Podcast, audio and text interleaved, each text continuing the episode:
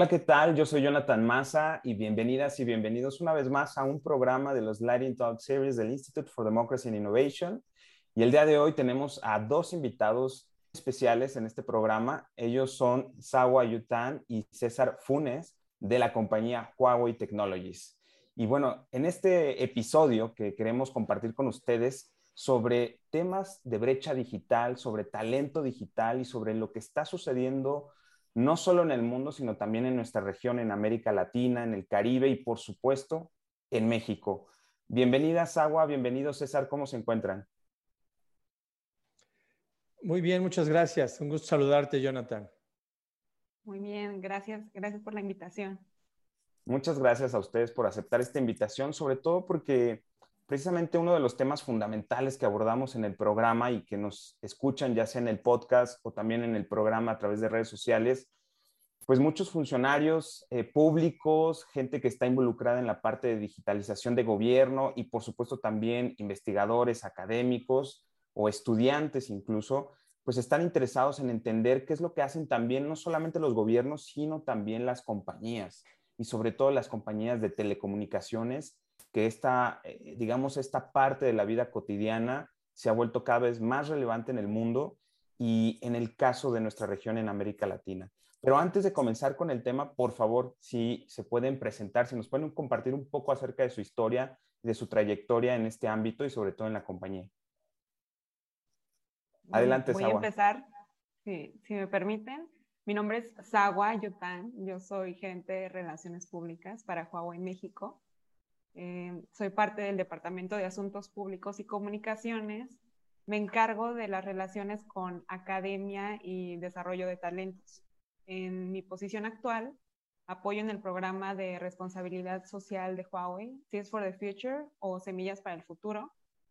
Anteriormente tuve la oportunidad de liderar el Huawei ICT Competition y el desarrollo de programas de academias Huawei en, en Latinoamérica. Muchas gracias, Agua. César, mm. adelante. Claro que sí, Jonathan, con mucho gusto. Yo he estado en Huawei ya por 12 años. Este, igual algo no, que no debería decir es que ya tengo un poco más de 30 en la industria, entonces ya, ya vamos viendo este, los temas generacionales. Eh, gran parte de mi formación fue técnica y luego comercial. Y en los últimos dos años tuve la oportunidad de, de ser admitido en el equipo de relaciones institucionales, igual que SAGUA. En mi caso, con la responsabilidad latinoamericana y del Caribe, con un enfoque muy particular en, relaciones con asociaciones multilaterales o, u organizaciones de la industria globales o regionales, precisamente para promover no nada más eh, nuestras soluciones y eventualmente algún tema comercial, sino eh, mostrar eh, cómo con base en esta tecnología a la, cual nos dedicamos nosotros, que, que, incluye infraestructura digital, es decir, conectividad, centros de datos y dispositivos inteligentes, eh, puede traer beneficios a la sociedad, a cada una de las personas. De hecho, nuestra misión es la digitalización de cada persona, cada hogar y organización para un mundo totalmente conectado e inteligente que permita potenciar las habilidades de cada una de las personas a quienes tenemos el, honor de, apoyar en este desarrollo. ¿no?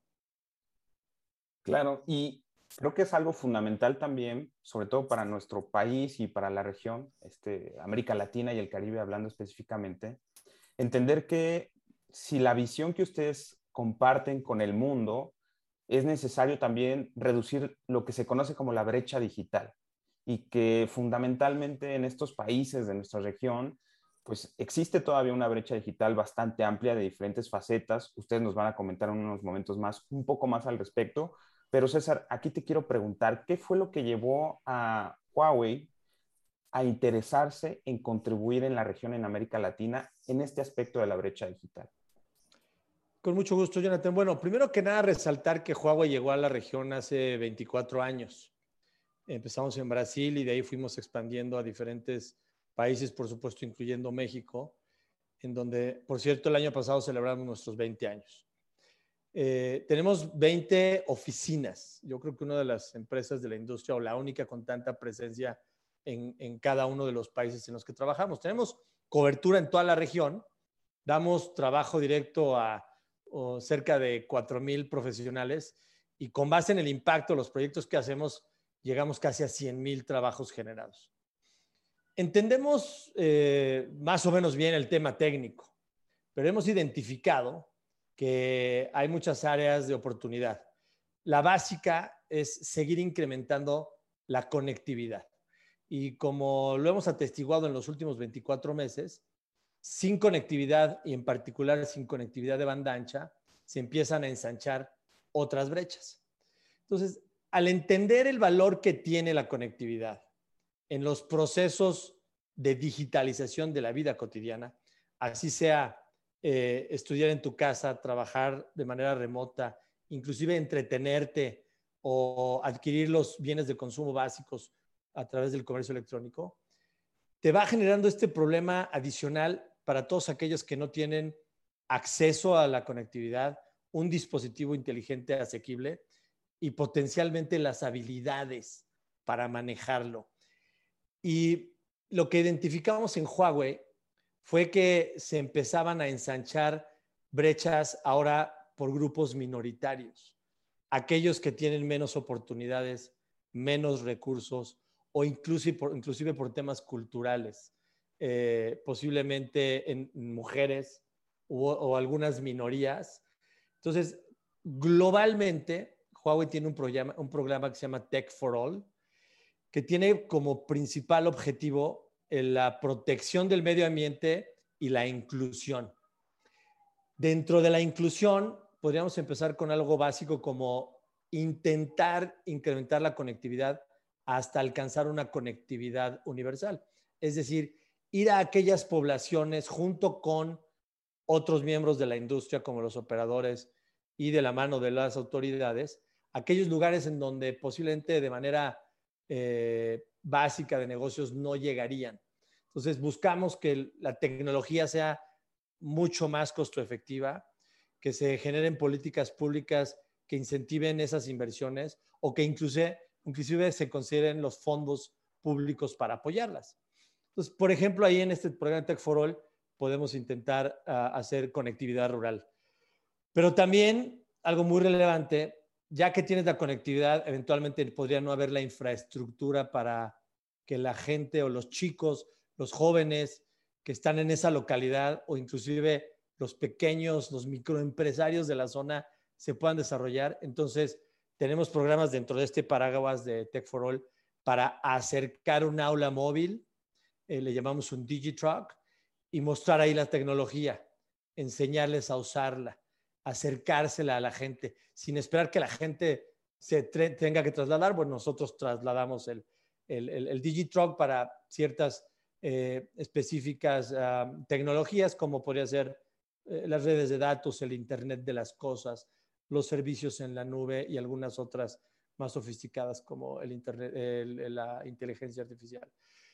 Otro programa eh, también podría ser el del DigiSchool, para que con una plataforma de cursos en línea podamos apoyar al entrenamiento de estas habilidades técnicas. Entonces, este panorama de Tech for All lo tenemos globalmente desde hace más de cuatro años y lo hemos estado trayendo a diversos países de Latinoamérica, incluyendo México, en los últimos dos de manera eh, más, eh, más activa. Entonces, eh, atendiendo específicamente tu pregunta, con base en nuestro trabajo de más de 170 países en el mundo, más de 20 oficinas en, la región, nos dimos cuenta que era importante continuar impulsando el desarrollo tecnológico, la infraestructura digital y el desarrollo de habilidades eh, para estudiantes y para las personas que se les dificulta acceder a esta tecnología. Gracias, César. A mí me parece muy interesante esto que acabas de comentar y que pues precisamente es lo que comparte Huawei con el mundo. Y es esta visión de poder conectar a las personas, pero incluso yo iría un poco más. Creo que esta idea de incluir es otra forma de conectar a las personas, lo cual eso me parece muy interesante y sobre todo en función de que hay minorías, como bien lo, lo mencionaste, por ejemplo, en el caso de nuestra región en América Latina y México, el tema de las mujeres, el tema de las personas más desfavorecidas, que normalmente son aquellas quienes no encuentran las oportunidades para pues acceder a la tecnología y conectarse a internet o realizar otro tipo de cosas. Eh, aquí donde quiero preguntarles es qué proyectos están relacionados con el ámbito de las mujeres en la región, sobre todo porque hemos escuchado precisamente de la convocatoria de mil talentos para el desarrollo digital de América Latina y el Caribe y que tiene ese enfoque peculiar de cerrar la brecha digital de mujeres. Sí, de hecho, sabemos que existe una brecha de género entre los profesionales de, la ciencia y tecnología. Eh, el propósito de este programa de Mil Talentos para el Desarrollo de, América Latina y el Caribe es justamente crear conciencia de esta situación en la región, analizar cuáles son las áreas de oportunidad y darles el apoyo en su capacitación profesional. El programa de Mil Talentos es un programa que hemos lanzado para toda Latinoamérica en colaboración con la Secretaría de Relaciones Exteriores de México. Y con este programa buscamos darles herramientas de capacitación y fortalecer la competitividad de, mujeres que estén interesadas o que ya tengan estudios, estudios previos en el área de físico, matemáticas o ingenierías, les damos una, una beca que tiene un valor de 200 dólares. Son mil becas que se van a distribuir en más de 30 países de toda Latinoamérica y representa un valor curricular para todas las participantes les estamos brindando el acceso a cursos en nuestra plataforma de capacitación de Huawei en temas de inteligencia artificial, big data, servicios de la nube, Internet de las Cosas, almacenamiento y comunicación de datos.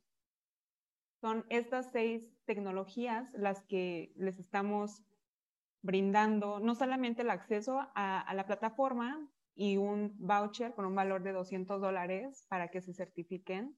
Es un certificado H, a nivel HCIA, que es el nivel más básico que tenemos en Huawei de certificación profesional. Pero además de esto, les estamos dando cursos o sesiones en vivo con expertos de Huawei para resolver dudas y complementar la parte de autoaprendizaje en, en línea. No solamente trabajamos con la Secretaría de Relaciones Exteriores, sino adicionalmente con la Agencia Mexicana de Cooperación Internacional para el Desarrollo. Hemos establecido los criterios de selección, hemos seleccionado a las mejores estudiantes, profesionales o, académicas que son receptoras de, esta beca. Y, y, bueno, les hemos permitido tener acceso a, este conocimiento que ya tiene Huawei. También ya tuvimos, el, en diciembre tuvimos nuestra primera fase. La segunda fase está abierta, la lanzamos en diciembre 28 y estará abierta hasta marzo, hasta el 28 de marzo de este año. Los requisitos son muy sencillos. Necesitan ingresar a la plataforma de SIGCA de la MEXID subir una carta de intención. Esta puede ser en inglés o en español. Una carta de recomendación de algún eh, académico o contacto que haya tenido relación laboral con la solicitante, un comprobante de idioma inglés, puede ser un TOEFL o un IELTS, no necesariamente esos, pero, pero sí un, un documento que certifique que tienen un nivel de inglés.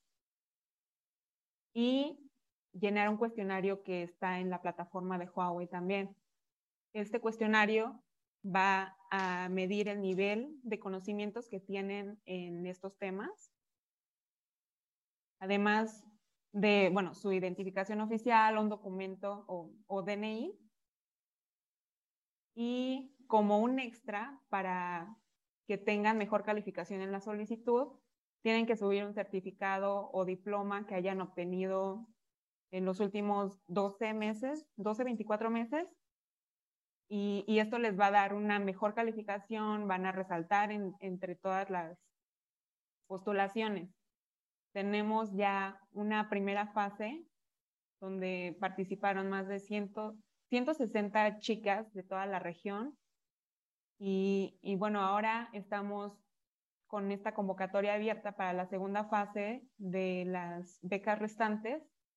Y, bueno, esa es, esa es la, la convocatoria de Mil Talentos. Sin duda es una gran convocatoria que puede ser aprovechada, como ya lo decíamos, por las mujeres, sobre todo ahora que recientemente, también este año 2022, se conmemoró el Día de, las Mujeres y las Niñas en la Ciencia. Eh, este mes también está próximo, el mes de marzo, en donde se celebra o se conmemora también el tema de las mujeres. Entonces, me parece que es muy importante poder difundir y apoyar a la difusión para que el acceso de más mujeres y niñas y adolescentes que estén, por supuesto, interesadas en la ciencia puedan acercarse a través de trabajos que está realizando, por ejemplo, Huawei, y sobre todo algo muy peculiar, en colaboración con instancias de cooperación internacional. ¿Qué nos pueden platicar sobre todo esto eh, en relación a, a, los aliados que han tenido en la región? Mencionabas, por ejemplo, SICA, que es la parte de integración centroamericana, y, por ejemplo, la Cancillería mexicana, o la MEXIT, que es la Agencia de Cooperación Internacional para el Desarrollo. ¿Por qué estos aliados? ¿Qué es lo que están haciendo y cómo están trabajando conjuntamente? Si me permites, Jonathan, eh, creo que tomas un, tocas un punto súper relevante. Nosotros, eh, si algo pensamos que podemos hacer bien, es tecnología, eh, desarrollar tecnología, investigación y desarrollo, y en eso pensamos que no lo hacemos tan mal. Tenemos esa posibilidad de entender las, las, necesidades con base en esta presencia tan profunda que tenemos en toda la región. Pero sería eh, muy complejo que solos intentáramos atacar un problema tan grave. Eh, el problema de conectividad rural es un problema en todas las economías del mundo y por supuesto Latinoamérica no es la excepción, México tampoco. El problema del acercamiento de las mujeres este, a los temas STEM como los, los describió Sawa. Science, Technology, eh, Engineering and Mathematics. Este también es un problema, es, tiende a ser cultural en algunos lugares. Entonces, eh, la verdad es que las oportunidades de apoyo son muy amplias.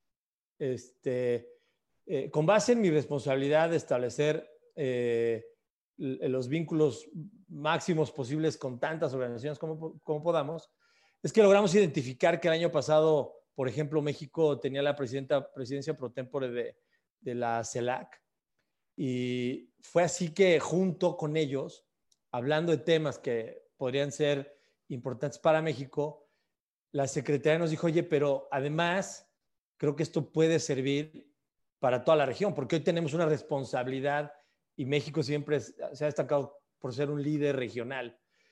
Entonces es que la, la misma eh, secretaria dice, oigan, extendamos esto a Latinoamérica. Y fue así que llegamos a, la propuesta de, los mil ah, certificados, ¿no? Que como bien dijo Sagua, tienen un valor curricular independientemente del valor eh, monetario.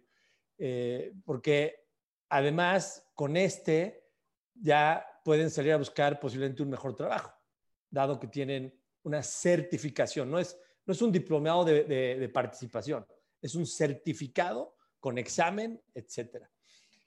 Nosotros, eh, además de las eh, organizaciones que ya mencionaste, eh, también trabajamos a nivel global con organizaciones como la UNESCO. Con ellos también lo que tratamos de aprovechar es que ellos entienden bien cómo llevar un programa a la realidad en el campo. Nosotros ofrecemos la plataforma tecnológica, ofrecemos los, los contenidos de los cursos, eh, las pláticas en vivo que mencionó Sawa, pero no necesariamente sabemos cómo hacerlo llegar a cada una de las personas. Por ejemplo, en este caso, eh, eh, en el proyecto con la Secretaría, a través de sus enlaces oficiales en cada una de las oficinas de representación de México en el extranjero, así sean embajadas o consulados, tenemos acceso a los responsables locales y les ayudamos a promover el tema.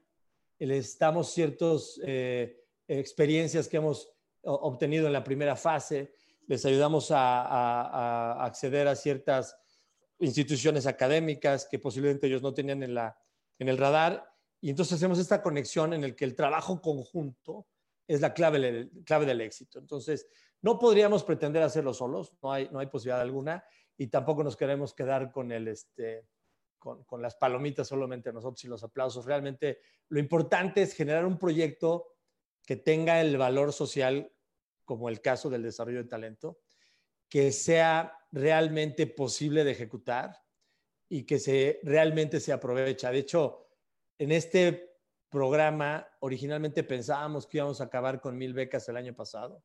Nos hemos puesto una, una meta muy agresiva y nos dimos cuenta que hay una serie de dificultades que obviamente todos tuvimos que ser flexibles y tenemos, tuvimos que hacer esta segunda etapa y eventualmente podría haber una tercera, porque lo que queremos garantizar es que se aprovechen, que realmente lleguen a la mayor cantidad de beneficiarios posibles eh, eh, este tipo de, temas que ya los empezamos a ver y nos vimos forzados a utilizar la tecnología con base en, en, los temas de aislamiento que hemos tenido en los últimos 24 meses. Entonces, qué mejor que haya una plataforma que te ayuda a entender mejor cómo aprovechar toda la tecnología, para qué se puede usar. Eventualmente, y, y si tenemos oportunidad después, te podríamos hablar de programas de empoderamiento y de, de, de, desarrollo de, microempresarios, que también tenemos un programa dentro de todo este, este paraguas de Tech for All. Excelente, la verdad es que esto, este, este asunto, como les decía hace unos momentos, de conectar personas y sobre todo de incluirlas, es algo fundamental para una región tan necesitada de cerrar esa brecha digital definitivamente el desarrollo de nuestros países está fundamentalmente basado hoy en día en la economía digital, en la que cada vez la conectividad eh, de los países y de las personas va a ser más relevante. Y por supuesto, la preparación del talento en cada uno de los individuos es un asunto de suma relevancia, no solamente para los gobiernos, sino también para las compañías y para las personas. Así que de verdad, eh, pues me parece que es fundamental conocer este tipo de propuestas y quisiera ya por último, para, cerrar esta conversación y por supuesto dejar abierta la invitación a que tengamos otro tipo de, colaboraciones en donde nos puedan exponer, por ejemplo, Tech for All, pero qué otros proyectos están llevando a cabo hacia grandes rasgos de los que el público que nos escucha y que nos ve pueda consultar y en dónde.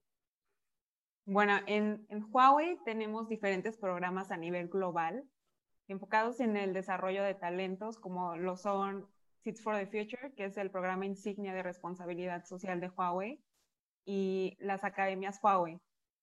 Estos dos programas son programas que ya están establecidos y, se llevan a cabo a nivel global. Los invitamos a que conozcan más. Tenemos información de ellos en nuestras redes, como que son Huawei Latinoamérica. Nos encuentran en, en todas las redes sociales y lanzamos esta convocatoria para Semillas para el Futuro cada año.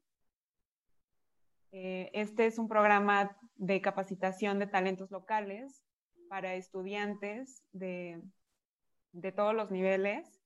También invitamos a, a todos los estudiantes de excelencia que quieran participar. Son programas en los cuales eh, tienen la oportunidad de viajar a China antes de la contingencia. Son, son programas que los llevan a, a tener un, un, acercamiento cultural en la parte de, de, la cultura china, el idioma mandarín, pero también sesiones con nuestros expertos de Huawei en tecnologías y visitas guiadas a, nuestras, a nuestros laboratorios de manera exclusiva.